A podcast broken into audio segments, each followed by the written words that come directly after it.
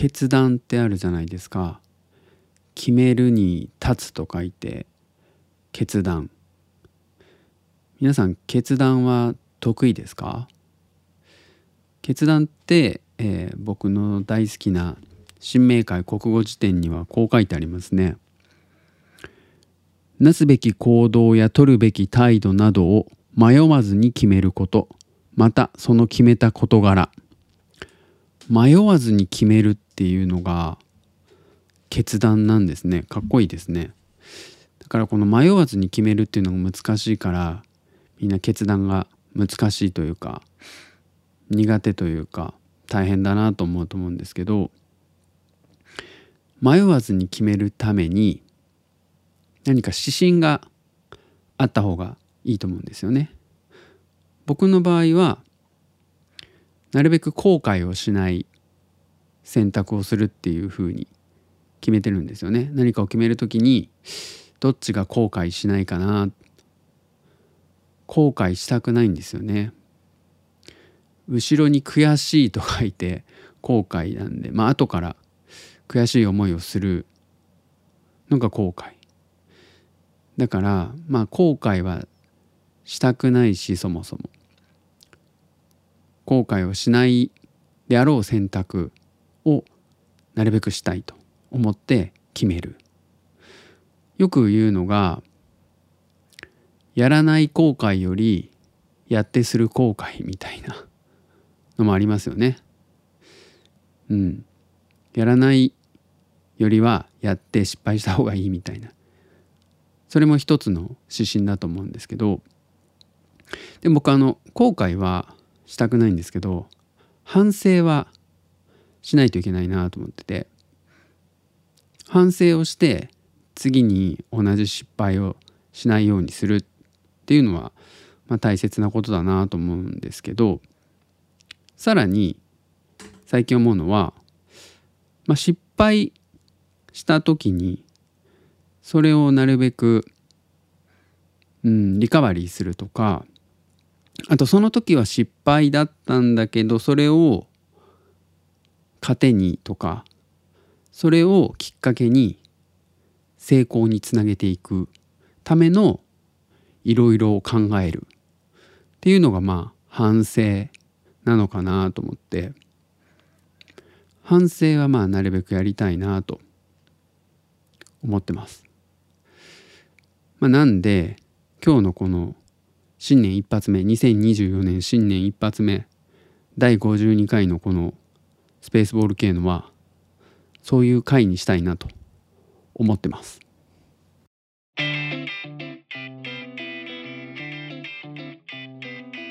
メイクフレンド実験レイディオスペースボルケーノ。はい始まりました。メイクフレンド実験レイディオスペースボルケーノ第52回え僕が鳥取生まれギターポップ育ちの刑事です。大阪市在住です。この番組は音声メディアを通じてリスナーと MC が友達になることができるのかを実験していくポッドキャスト番組です。はいというわけでですね2024年明けてえー、今日1月1日の月曜日なんですけど本来だったら月曜日の午前0時に、えー、更新されるスペースボール系のなんですがえっと新年一発目1月1日の午前0時過ぎから、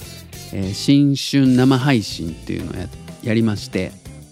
で、まあ、新年一発目はそれでいいかなと思ってたんですけどちょっといろいろ考えてやっぱりちゃんとポッドキャストを撮ろうと思って今これを撮ってるところです。はい。というわけで、えっと、最初にいつもやっている感想 X で見つけてきた感想の紹介をしたいと思いますが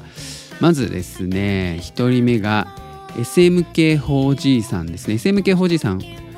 続けて2つぐらいポストしてくれててですね。1つが第50回の感想で誰かの音楽話を聞くことが好きすぎるから今回も最高すぎる。下手くそな盗作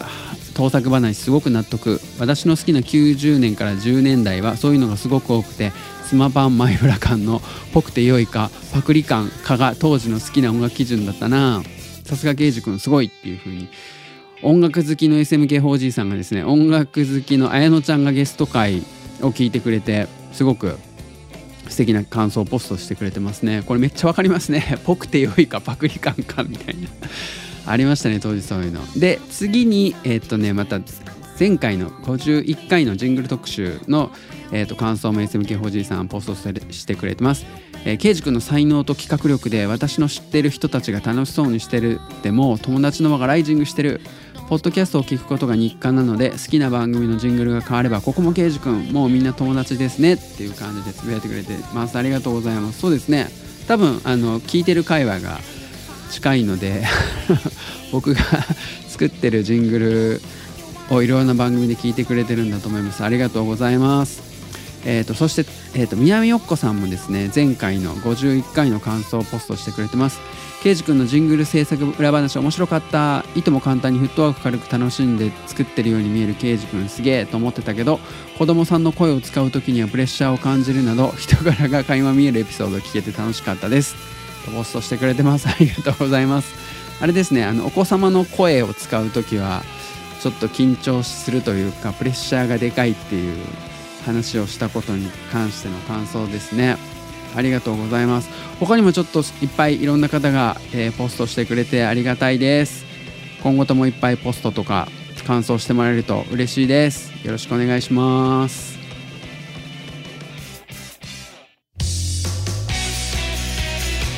Make friends, Zipkin Radio. Space Volcano.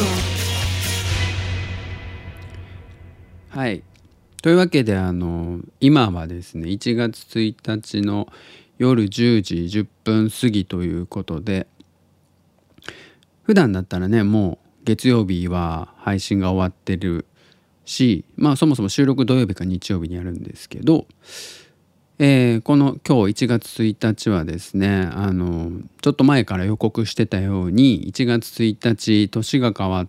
て年が明けてすぐ0時15分ぐらいから、えー、YouTube で生配信をやったんですよね。でまあ最初は、えー、思いついたのが12月の頭ぐらいだったかなまあ聞いてくれる人が5人以上いたらやろうかなみたいな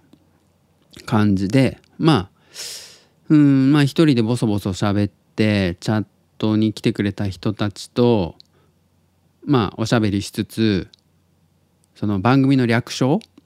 を決めていこうかなみたいな。でまあゲストの人が来てくれたらちょっとビデオチャットでもつないでゲストの人と喋りながらみたいな感じでまあ長くて2時間ぐらいでも2時間も長いかなみたいな。1時間ちょっとぐらいでできたらいいかなお祭りなかお祭り気分でみたいな感じに思ってたんですけどえー、そうですね。前日の12月あ前まあそうですね。12月31日のだからまあ深夜にやるってことだったんで12月30日前日の土曜日に、えー、X でゲスト誰か来てくれませんかっていうゆるぼみたいな感じで ゆるぼみたいな感じでえー、ゲスト誰か来てくれないですかね？みたいな感じで X でつぶやいたんですよ。あれがね確かだから土曜日の、えー、5時半とか？夕方ですね。それぐらいにつぶやいたんですけどそしたら思いのほかあのゲスト出ますよみたいに言ってくれる人たちがいて気づいたらね7人ぐらいになってたんですよ だからあこれは7人も来てくれるんだったらなんかこう「さんまのまんま」ってあるじゃないですか。あのさんまのまんまって通常は多分、えー、30分番組でゲスト1組みたいな感じなんですけどなんか新春特番みたいなやつって結構長い時間3時間とか4時間とかやってんのかな。ゲストが変わる代わりさんまさんの部屋にやってきてずっとトークをするみたいな感じあるじゃないですかあんな感じでゲストの人と1対1で喋るんだけどどんどんどんどん次の人次の人っていうのがやってきて変わる変わる喋っていくみたいな7人も来てくれる来てくれるんだったらそれができるなと思って、えー、そんな感じでやろうと思ったんですね。でまああともう一つなんかうんただ単純に来た人たちとその決められた時間20分で設定してタイムテーブル組んだんですけど20分あの7人の人と順番にしゃべるだけだったらあれなんで何かこう統一テーマが欲しいなって考えた時にあの会議会議をしよう。来てくれた人とそれぞれ僕がお題を考えてそれについて会議をしようっていうことにしてまあいろいろこうゲストの人と順々にね僕が決めたテーマまあゲストの方が何かあればそれを議題になんか会議をしていくみたいな。だからまあ刑事会議。だからさんまのまんまプラスマツコ会議。まあマツコ会議はちょっと マツコさんが誰かと会議するってわけじゃない番組。番組の中がギチ企画会議みたいになってるっていうだけのあれかもしれないですけど、まあ、なんかそんな感じで来たゲストの人とどんどん会議をしていくってミーティングしていくみたいなのをできたらいいなと思って7人分の会議のテーマを考えてで、えーと、ディスコードにゲストの皆さん招待させてもらってそこでちょっとちょっと軽くミーティング的なテキストチャットでやってみたいな感じで、えー、次の日、えー、12月31日は一日中あのセッティングのね生配信のセッティングの準備をしてて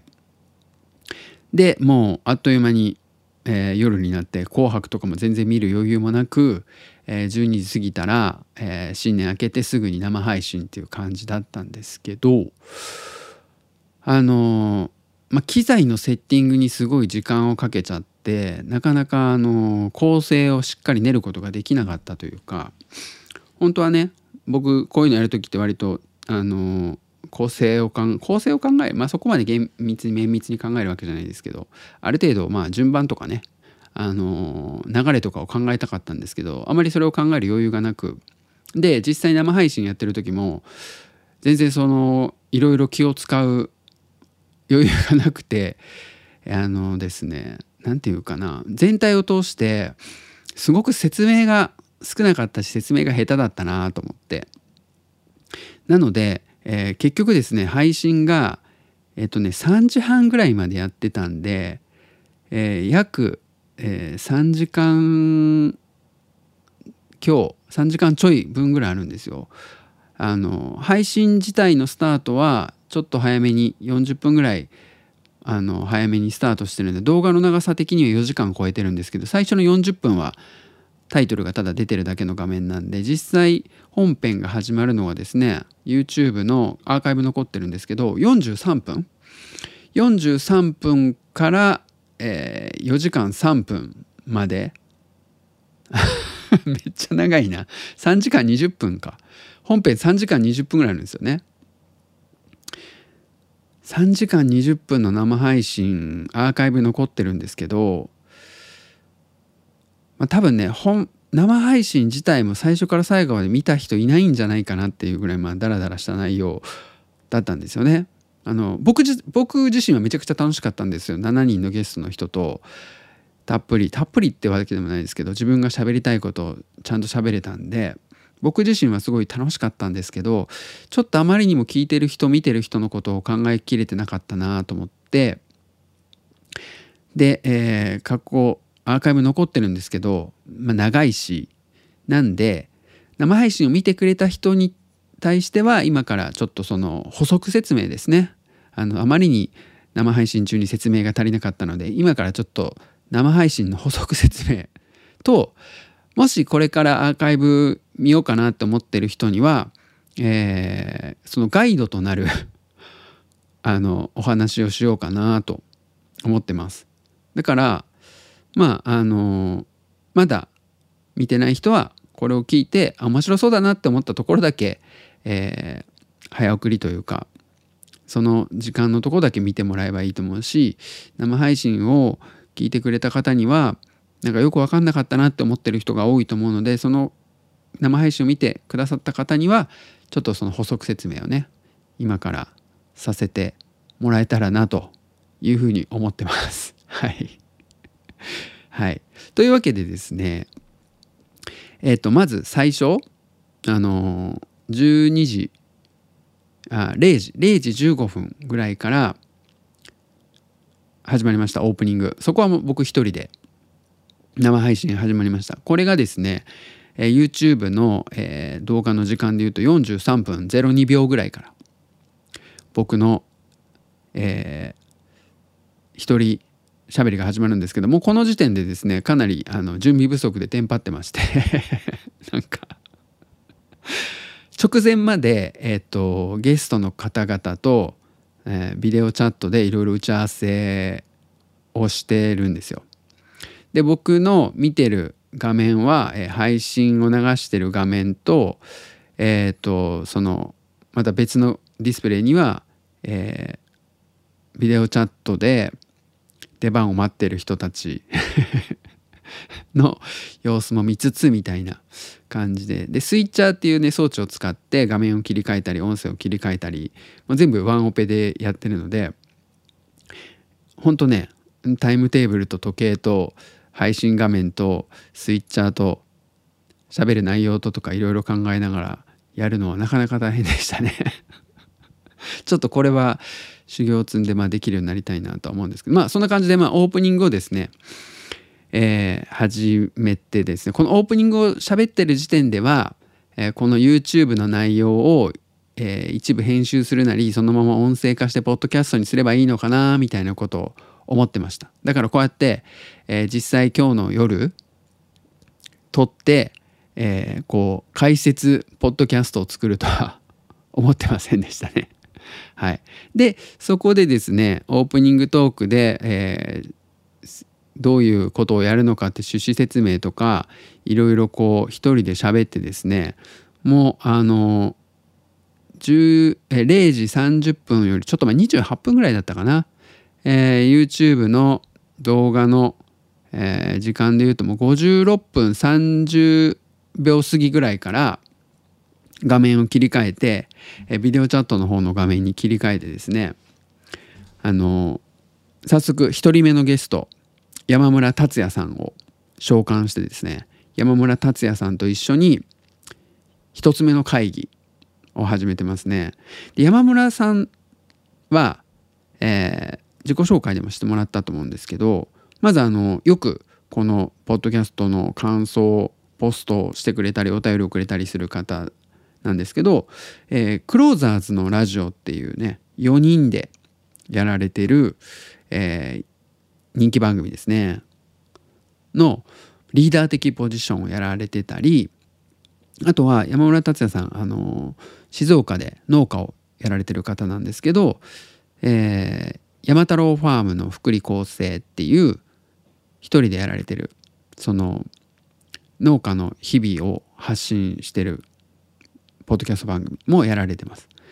でその山村達也さんとのトークテーマが農家さん向けウェブサービスを作るとしたら会議ということでですね僕がちょっとその仕事でウェブアプリ作る仕事をしてるんですけど農家さんに向けたウェブサービス作るとしたらどんなのがいいのかなみたいな単純な好奇心で山村さんにちょっと聞いてみたかったんですよいろいろ。で、まあ、農家の人が特にその農作物を通販で売るみたいなことをするサービスってあるのかなとか気になってたんでそのことをちょっと聞いてみるっていうことだったんですけどこれねいきなり新年のその一発目の生配信ゲスト1人目になんか聞く内容じゃなかったのかもしれないなって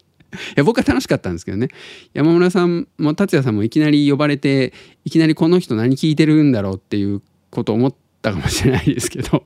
でもいろいろ親切に丁寧にいろんなサービスのことを教えてもらって僕は面白かったですね。なんでまあ本当に短い時間しかなかったんでまたこのね話の続きをどっかでやりたいなっていうふうに思ってます。はい、でその次のゲストがですね、えー、ジョンさんですね。僕ジョンジョンって呼んでるんですけど、えーと、ジョンさんの登場がですね、えー、まあ時間で言うと確か20分過ぎたぐらいだったから、えー、そうですね0時50分ぐらいだったような気がするんですけど YouTube のあれで言うと1時間19分あたりかな？1時間19分あたりで、えーと、ジョンジョンジョンが登場してくれてますね。でジョンジョンとしたいかった話はあそうだジョンジョンはですねジョンジョンもクローザーズのラジオっていう山村達也さんとかとやってるラジオ番組4人のうちの1人なんですけどえっ、ー、とジョンの平凡ラジオっていう一人語りのラジオもやってますね。僕があのジングル当たり屋企画で最初にサンプルとして作ったジングルがこのジョンの平凡ラジオの、えー、ジングルでした。でそのジョンジョンと僕が会議したかったことがですね大阪定例会の2024年計画会議っていうことで、えー、そうですね大阪定例会っていうその議地の完全人間ランドっていうね僕たちが大好きなポッドキャスト番組があるんですけどまあそれの、えー、そもそも9月9日に去年の9月9日に、えー、オフ会があって大阪でオフ会があってそこで知り合ったジョンジョンさんジョンジョンなんですけどでその大阪にいるねそのギチの完全人間ランドを好きな人たちの、まあ、定例会みたいな飲み会をしようみたいなことになって11月にやったんですよね。僕は行けなかったんですけどで、えー、それが11月にあってでまた定例会っていう形であのそういう飲み会を今後続けていこうみたいなことになってるんで、まあ、2024年その定例会でいろんなイベントやりたいねみたいな感じでちょうどその山村達也さんがやってる農場が静岡にあるんでちょそこに行きたいよねみたいな話をしててそれについての具体的な会議を行いました。ね、ちょうど山村達也さんもその場にいたんで達也さんとジョンジョンと、まあ、僕の3人で、えー、会議をするっていうようなねその静岡の農場にみんなで行こうぜ押しかけようぜみたいなそれについての会議を主にやってましたね。はい。で、えー、と次のゲストがですねたかしさんですねそのたかしさんの登場がえっ、ー、と YouTube のアーカイブの時間でいくと、えー、1時間37分57秒1時間38分ぐらいの感じかな1時間38分ぐらいの時から高橋さん登場なんですが高橋さんもですねさっきの山村達也さんと,、えーと、ジョンさんに続いて、えー、クローザーズのラジオをやっている4人のうちの1人なんですよね。あと「たかしの何か」っていうあの一人語りのポッドキャスト番組をやられてる高橋さん。で、えー、高橋さんを招いて僕がトークしたかったテーマは「2023年ポッドキャストスタート組で何かイベントやりたい会議っていうのをやったんですけどあのねこのスペースボール系のも2023年の1月にスタートしてちょうどまあ1年経つんですけどで、えー、山村達也さんジョンさん高橋さんのやってるクローザーズのラジオとかそれぞれ3人がやってる個人でやってるポッドキャストも2023年スタートなんですよね。で後に来てくれるみおパパさんも2023年に、えー、ポッドキャストを始めたりとか割とね僕たちの周り2023年にポッドキャストを始めた人たちが結構いてで2023年にポッドキャストを始めた、まあ、同期みたいな感じに捉えることができるというかそういう意識があるので同期同期意識があるので2023年ポッドキャストスタート組っていうことで。まあその同期でですねなんかイベントやりたいよねって思ってですねそれについてあの高橋さんと、まあ、相談したかった。なんでそれについて、えー、高橋さんと、えー、ジョンジョンと達也さんの3人でまあクローザーズの4分の3ですよね。でそこにまああのジョージ・クルーニーアンっていうジョージさんがいれば完全にまあクローザーズだったんですけどジョージさんちょっとねあの新年忙しい時間に参加できなかったんでまあ僕がジョージさんの代わりにで、まあ、4人でねあの2023年同期会で何かできないかなみたいなことをまあお話しさせていただきました。はい、なんで結構ねあと最後2023年の最後の方に幸恵さん幸恵さんもポッドキャストを始めたので結構あのじね幸恵さんといえばあのジングルヒットマンナンバー4で息子さんの可愛い声を提供してくださった幸恵さんなんでなんかこのポッドキャスト周りですごく2023年に始めた人が多いんでなんかやりたいなっていうそういう会議まあ何もね結論は出なかったんですけど、まあ、何かしらやりたいよねみたいな話になったんで、まあ、あれきっかけでですねちょっといろいろ何か始まったらいいなっていうふうに思ってます。はい、でえー、っと高橋さんが3人目でですね次がね一周さん。一周さんがゲストに登場してくれたのがえー、っとですねポ、えー、1時間50分ぐらい51分ぐらいかな、えー、アーカイブの時間で言うと。1時1時間50分51分ぐらいの時に、えー、一周さん4人目の一周さんがゲストで登場してくれました。で一周さんはですね僕実は今回初めてあの完全に初めてお話しさせてもらったんですけど、えー、一周さんといえばですねこれも「ギチの完全人間ランドの」えー、オープンチャットとかディスコードでもう活躍されてる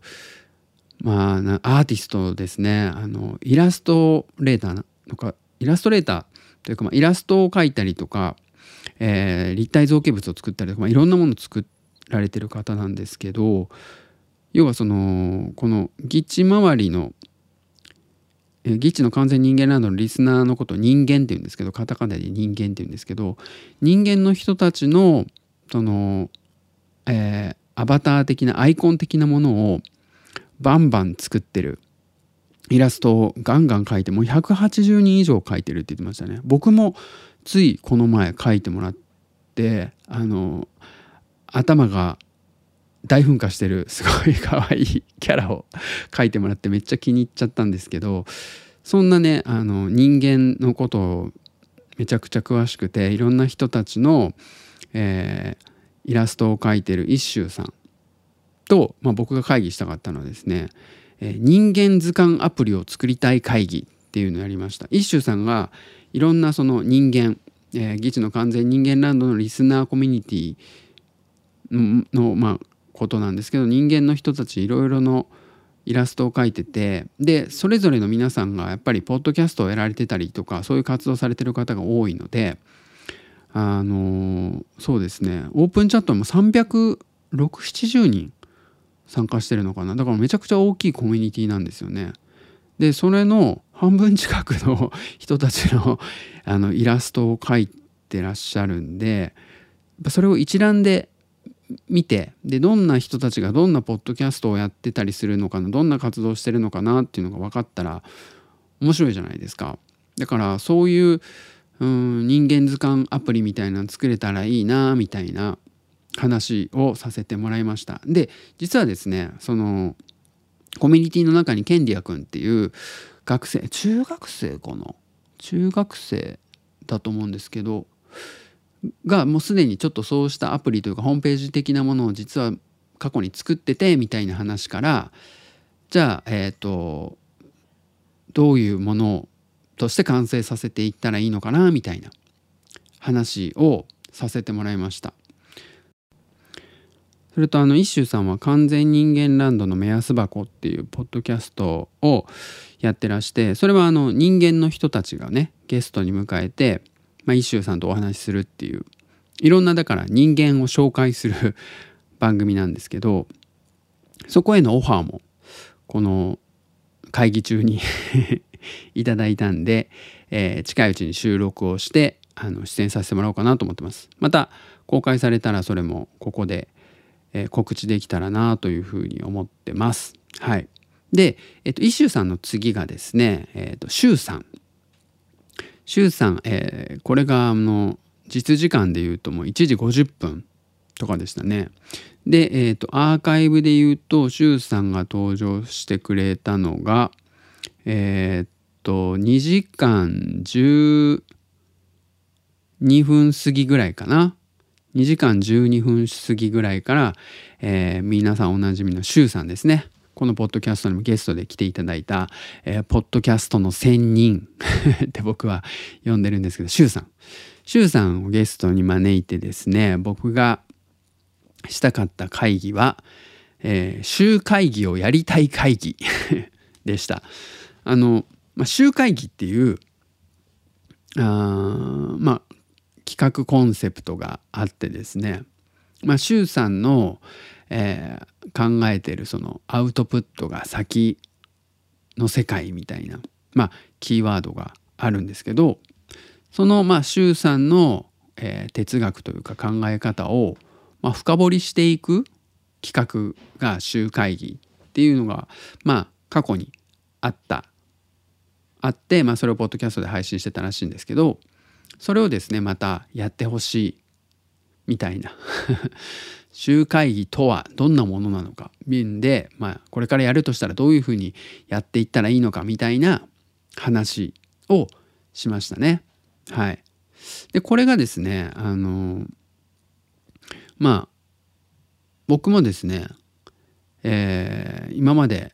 話誰にも話したことがなかったような話をちらっとしたりもしてなかなかまあ面白い短い時間でしたけど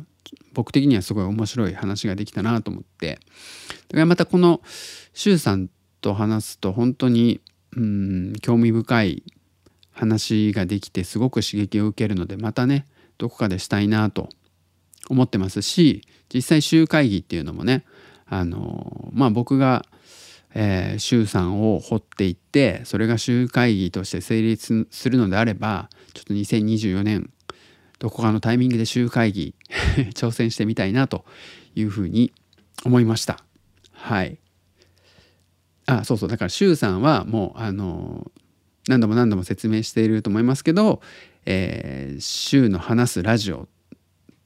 をね筆頭に週7回7個のポッドキャストを配信7個っていうかまあ6個。で7回週7回ポッドキャストを配信しつつさまざまないろんなポッドキャストにゲストに出演してるっていう本当に、えー、人生をポッドキャストに全振りしたポッドキャストの1000人なのでまだ周さんの番組聞いたことないっていう人は是非あの聞いてみてもらえたらなと思いますし僕が過去にゲストで、えー、出させてもらって周さんの、えー、番組をのっとって週3入門みたいなこともやったので少しでも興味ある方はそれ聞いてもらえたらなというふうに思ってます。はい、でえー、っとですね6人目のゲストがみおパパさんですね。この時、えー、時刻は午前2時10分ぐらいになってたのかな もう2時過ぎてましたね確実に。えー、アーカイブの時間で言うとみおパパさんが登場してくれたのがですねえー、2時間38分ぐらいかなからみおパパさん登場ですねもうかなり夜遅いもう2時過ぎてたからみおパパさんもだいぶちょっと最初はね 眠そうな感じでしたね。みおパパさんは、これもねあのこのポッドキャストに感想のお便りをくれたり、えー、ポストをくれたりそれから、えー、ジングル当たり屋としてえー、みおちゃんっていうね、えー、可愛い娘さんと一緒にあのみおとパパのおしゃべりラジオっていうポッドキャストをやられてるみおパパさんなんですけどあのみおパパさんと、まあ、僕が、えー、やりたかった会議がパパの0.5回シリーズをもっと増やしてほしい会議っていうやつだったんですけど、まあ、これはあのみおとパパのおしゃべりラジオっていうポッドキャスト番組で、えー、小学2年生のみおちゃんとみおパパの2人がねおしゃべりするポッドキャスト番組なんですけどあの第1回第2回第3回って、えー、続いていく中で時々ですね2回と3回の間に第2.5回みたいな感じでみおパパさんの一人しゃべりの短い番組が入る時があって僕結構それがすごい好きなんですよね。みおちゃんと2人で喋ってるのももちろんすごいほのぼのしてて素敵な感じなんですけどみおパパさんが一人で喋ってる、まあ、編集後期みたいな、うん、アフタートークみたいなそんな感じの一人語りのポッドキャストもすごい好きだったんでそれをもっと増やしてほしいなっていうことをお話ししたかったんですけどまあ単純にですね年末というか、えー、最近みおパパさんが忙しすぎてそれを撮る余裕がなかったっていう。まあただそれだけだったっていうことが判明したっていうね話だったんですけど、まあ、みおパさみおパパさんともいろいろ9月9日の関西オフ会議事館の関西オフ会で初めて会って意気投合していろんなおしゃべりができたんですけど、まあ、それ以来会うの久しぶりだったんで結構いろいろ喋れて楽しかったですね。あのミオとパパのおしゃべりラジオも、えー、この年末に大分に帰省している飛行機の中とかでもね録音してて なんかすごい面白いですよね。飛行機の中で娘さんと2人でポッドキャストの収録してるっていうのもすごいなんかドキュメンタリーチックで面白かったですね。さすがだなと思いました。このポッドキャストまだ聞いたことない人も是非聞いてみてください。はい。そして、えー、最後の7人目のゲストがですねナズグルさんですね。ナズグルさんもえー、9月9日のその議地の完全人間ランドのオフ会で初めてお会いした、まあ、人間のね、えー、方なんです、まあ、人間の方なんですって言い方変だな。人間の、えー、ギチの完全人間ランドのリスナーコミュニティの方なんですけどなんかね多分ねメロンパンが好きなのかな。なんかメロンパンの ポッドキャストをやってたりとかなんかノートとかを書かれてたりとかとにかくそのなんだろう僕の印象をすごく博識でいろんなことを知っててですごい、えー、分析力の高い方だなってそのいろんな書いてる文章とかそのポッドキャストとかを聞くと思うんですけどあの9月9日にねお話しした時にその指輪物語ってていう。えー、ロード・オブ・ザ・リングっていう、えー、映画の原作ですね。あの指輪物語っていう小説があるんですけどそれがすごい好きっていうかそもそもナズグルっていうそのラジオネームというかこの名前がですね、えー、指輪物語に出てくるナズグールっていうね、まあ、ナズグルナズグールっていうキャラクターから取った名前だったっていうことでそのオフ会の時はですねそこまで深く話はできなかったんですが、まあ、その指輪物語がすごい好きっていうことでは指輪物語がすごい好きな人だったら絶対この話をしたいと思ってナズグルさんとのトークテーマは「人間たちで D&D やりたい会議」っていうのをやりました。まあ、D&D っていうのはダンジョンズドラゴンズっていう、えー、テーブルトーク RPG とかあの言われるタイプのゲームなんですけどそもそもですね僕はもうこのナズグルさんとの話めちゃくちゃ盛り上がっちゃって他の人とはだいたい20分ぐらいのトークだったんですけどナズグルさん最後だったということもあってもう50分ぐらい喋ってましたね。で僕は これめちゃくちゃ楽しかったんですけどあのあまりに楽しすぎていろんな細かい説明を全然僕はしてなくてですねナズグルさんは丁寧に丁寧にあの一つ一つをちゃんと説明してくれたんですけど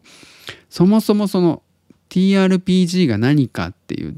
その前提の話も一切しないままいきなり本題に入ってダンジョンズドラゴンズがどうのこうのみたいな話をしてしまってですね最後の方にあの TRPG テーブルトーク RPG またはテーブルトップ RPG ロールプレインゲームって言われるゲームなんですけど最後の方にそれが何なのかっていうまあ説明をしちゃったりしてだいぶこの聞いてる方々置いてきぼりにしかも深夜の2時半ぐらいから3時半ぐらいまで もう多分それ聞いてた皆さんも寝ちゃってたんじゃないかなっていうような気がするんですけど周さんだけなんかあのビデオチャットで姿が見えてたんですけどすごくうんうなずきながら聞いてくれてましたね。だからもしかしたら僕とナズグルさんとシュウさん 3人でしかもしかしたらあの聞いてる人いなかったかもしれないんですけど、うん、このポッドキャストでもね何度か僕がそのダンジョンズドラゴンズが好きとか TRPG が好きみたいやりたいみたいな話はずっとしてきたような気がするんですけどまああのですね TRPG っていうのはなかなかこう説明が難しいんですけど、えー、まあ僕がね小学生の時に小学生の僕が周りに、えー、TRPG ってどんなものかっていうのを説明してた時によく言ってたのがまあごっこ遊びの延長線上にある遊びなんですよね。ごっこ遊びといえば、まあ、ウルトラマンごっこ仮面ライダーごっことかままごととかあの、まあ、ウルトラマンの役をやったり怪獣の役をやったり、えー、ママの役をやったり赤ん坊の役をやったりみたいな一人が一つ何かのキャラクターを演じて、まあ、遊ぶ遊びですよね。でもルールがちゃんとないからなんかまあグダグダな感じに結局なっちゃうイメージがあるんですけど TRPG っていうのはちゃんとしたルールがあるんですよね。で世界観はまあ大体その指輪物語の世界観を遊びたいっていうファンタジーの剣と魔法の世界を遊びたいっていうコンセプトでできたゲームなので、まあ、あのドラクエとかファイナルファンタジーみたいなゲームの世界観と同じなんですけど、まあ、プレイヤーはね戦士になったり魔法使いになったり僧侶になったり盗賊になったりその自分がやりたいキャラクターヒーローのキャラクターを演じて遊ぶゲームなんですけど、えー、普通のそのごっこ遊びと違ってですねちゃんとゲームを進行する、えー、MC というか状況説明をしてあとルールの判定審判役をやる。まあコンピューターのゲームでいうとまさにコンピューターの役割をするゲームマスターとかダンジョンマスターって呼ばれるね人がいるんですよ。だからダンジョンマスター1人にえー、プレイヤーが、えー、23人から56人で、まあ、遊ぶテーブルを囲んで遊ぶのが、まあえー、テーブルトップ RPG、えー、テーブルトーク RPG って言われるゲームなんですけどその元祖が、えー、ダンジョンズドラゴンズと、えー、2023年には映画にもなってすごい面白い映画で僕大好きなんですけど、うん、そういうゲームなんですよ。でそのゲームをえー、オンラインですることもできるんで、まあ、人間の人たちとやるにはどうしたらいいのか、まあ、人間の人たちっていうかこの僕のポッドキャストを聞いている人たちでやりたいと。でやるにはどうしたらいいのかっていうのを、えー、延々と ナズグルさんと会議してましたね、まあ、すっげえ楽しかったんですけどまあ聞いてる人を置いてきぼりにしたなーって思って反省しております。で、えー、でも周さんはねあのポ X の方にちょっと興味が湧いたってポストしてくれてたんでもしなんかちょっと興味あるなっていう人がいたらですねその部分、えー、アーカイブで言うと2時2時間57分あたりからねナズグルさん登場そこから4 5 0分喋ってるのでまあそれもちょっと長いですよね。4 5 0分聞くぐらいだったら、えー、ダンジョン・ザ・ドラゴンズのリプレイ動画あの実際プレイしてる動画を YouTube で見ることができるんでおすすめの動画見つけたんでねそれちょっと概要欄にリンク貼っとくんで是非それを見てね。あのダンジョンズドラゴンズに興味があったらちょっと連絡をください。はい。で、えー、ナズグルさんのゲストが終わった後にですね、えー、もう完全にその時僕もあの結構もう脳みそが疲れきっちゃってもうグダグダな感じで最後ちょっとエンディングというか、えー、略称を決めないといけないなっていうことでですね。あの略称どうしましょうかっつって本当だったら あの当初のね目論見みでは生配信の中でも略称決定させたかったんですけどもうあの3時半近くになってですねチャットの反応もなさそうだったしもう僕も完全にもうあの脳がヘロヘロになってたんで 判断力もなくなってたんでとりあえず X で、えー、あのアンケート機能を使ってアンケート取りますっていうようなことを言ってですね。で、えー、実際、えー、先ほどですねアンケートのポストをしたのでそれも後で概要欄に貼っておくのでちょっとねあの概要欄からそのポストに飛んでですねえー、投票してもらえたらなと思います。ちなみに、え4つの候補を決めました。1つ、1番目が、えー、アルファベット2文字で SV。で、2番目が、えー、スペボル。4文字でスペボル。で、3番目がスペボ。3文字でスペボ。そして4番目が、えー、ボースペ。ボースペですね。えっ、ー、と、今の段階でも16人の方が、えー、投票してくれてますね。嬉しい。まだ、これ、ポストしたのがこの収録始める前だったんで、1時間ぐらい前だと思うんですけど、えー、16人ですね。16人が、えー、投票してくれてますので、まだね、投票してないぞっていう人は、概要欄から飛んでもらって是非投票してください。で、え、ー、と選択肢以外にあればリプでお願いしますっていうことで今ですねモさんがですね スペボケ。スペボケ。スペボケ、ん、スペースボケみたいですごい宇宙的ボ大ボケみたいな感じでいいですね。スペボケ。でそのモさんの、えー、リプライにさらにモグタンが K の K のちっちゃい「つ」「K の」っていうのを、えー、略称でつぶやいてくれてますね。K の K のいいかもしれないですね。スペボケ。スペボケ。スペボケ。スペボル。うん。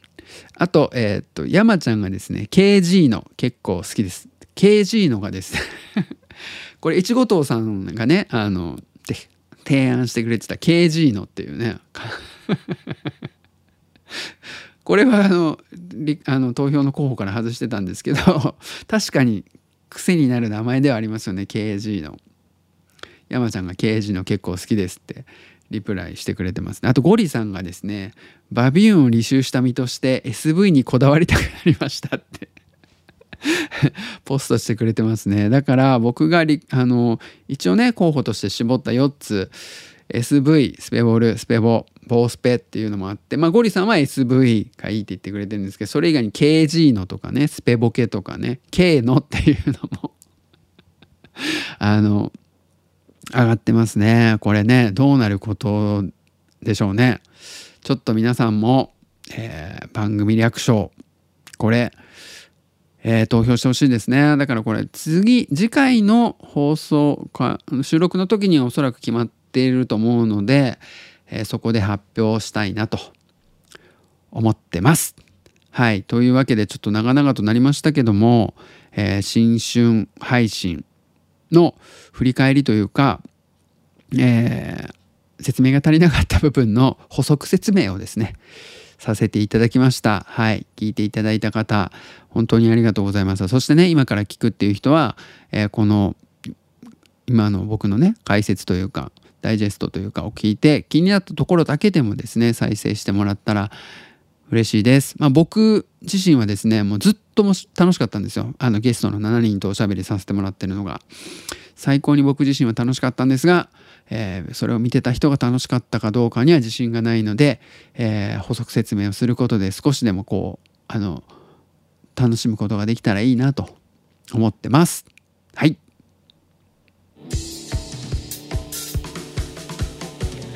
Make friends that can radio. Space Volcano.